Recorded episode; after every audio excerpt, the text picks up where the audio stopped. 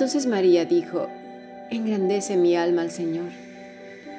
También, primer libro de Samuel 2, 2. Y Ana oró y dijo, mi corazón se regocija en Jehová, mi poder se exalta en Jehová, mi boca se ensanchó sobre mis enemigos por cuanto me alegré en tu salvación. Hemos escuchado la palabra del Señor. Bien, si deseas participar del grupo internacional, profundizar en tus estudios, puedes inscribirte a la Fundación Bíblica a través del correo electrónico fundacionbiblica.gmail.com. Bien, continuamos con el estudio del Evangelio según San Lucas. María dijo, engrandece mi alma al Señor. Las noticias no eran alentadoras, ya lo hemos visto. Lo que tenía que enfrentar, mucho menos. Sin embargo, creyó. ¿Por qué? Porque ya lo creía desde antes, no, era, no le venía de nuevo. En el caso de Ana, derramó su alma delante del Todopoderoso, ¿Por qué? Porque sufría ella, porque no podía tener hijos. Pero no era porque no le creyera a Dios, al contrario. Creerle a Dios no quiere decir que no vamos a experimentar emociones, eso sería absurdo. El pack del humano incluye todas ellas, pero no nos dejamos arrastrar por, por ellas mismas, ¿verdad? Ya lo hemos visto en otros estudios. Veamos las expresiones de ambas. María usa la palabra megaluno, que quiere decir hacer grande, aumentar, exaltar, engrandecer, ensanchar. Viene de la palabra megas, que quiere decir enorme, fuerte, grande, abundante, gran temor. A su vez de la palabra mejistos, el más grande, muy grande, grandísimas. Veamos por qué. Regularmente un niño judío desde muy pequeño ya la palabra de Dios se hablaba continuamente y se meditaba en ella. Seguramente las palabras del rey Josafat antes de ir a batalla contra Moab y Amón estaba en su corazón. Dice así, y dijo, oh Señor, Dios de nuestros padres, ¿no eres tú Dios en los cielos y no gobiernas tú sobre todos los reinos de las naciones? En tu mano hay poder y fortaleza, y no hay quien pueda resistirte. Esto está en segundo libro de Crónicas 26. El Dios poderoso que puede librar a cualquiera de sus hijos sin importar su rango en la tierra, que oye y se agrada de aquellos que creen en Él. Salmo 147, 4 dice, Él cuenta el número de las estrellas, a todas ellas llama por nombre. Grande es el Señor nuestro y de mucho poder y su entendimiento es infinito. Para estas mujeres era muy claro el poder de Dios. No tenían duda alguna de que para Él todo es posible. Sus almas lo tenían por ciertísimo. Al andar por la vida, los acontecimientos que le sucedían no caían al suelo desmayándose de miedo o enloqueciendo por el temor. Más bien como en el caso de Ana, su corazón se vaciaba en el Señor. Es el mejor lugar donde debe de estar. Jesús llamó fuertemente la atención a aquellos que creen saber mucho, que se apoyan en su propia prudencia y que encima levantan las barbillas sobre los que consideran más pequeños. Vamos a Mateo 22, 29, dice, entonces respondiendo Jesús les dijo, erráis ignorando las escrituras y el poder de Dios. Les dice, erráis, estáis extraviados. La palabra es planao, que quiere decir vagar, extraviar, pero mira, dice más, seducir, engañar, fraude. No les estaba diciendo simplemente te has equivocado. No, aquí la expresión incluye seducir, engañar, fraude. Esto es lo que nos quiere decir nuestro Señor, que se hallaban adorando a un Dios que creían conocer, pero que se habían extraviado, estaban vagando en su religiosidad, siendo engañados y engañando a otros, eran un fraude. Aquellos que simplemente tienen el Jesús en la boca, pero su corazón está lejos del Señor.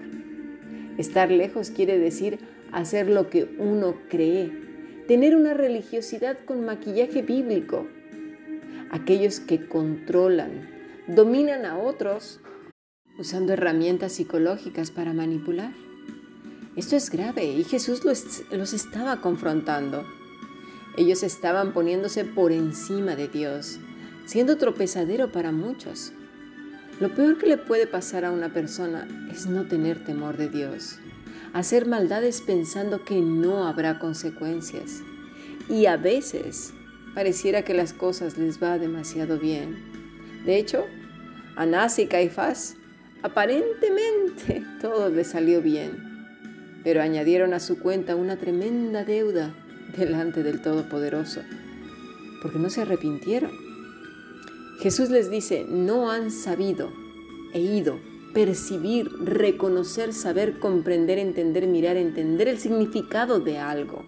Les dijo que no habían entendido, comprendido, que estaban engañando, seduciendo, estaban extraviados.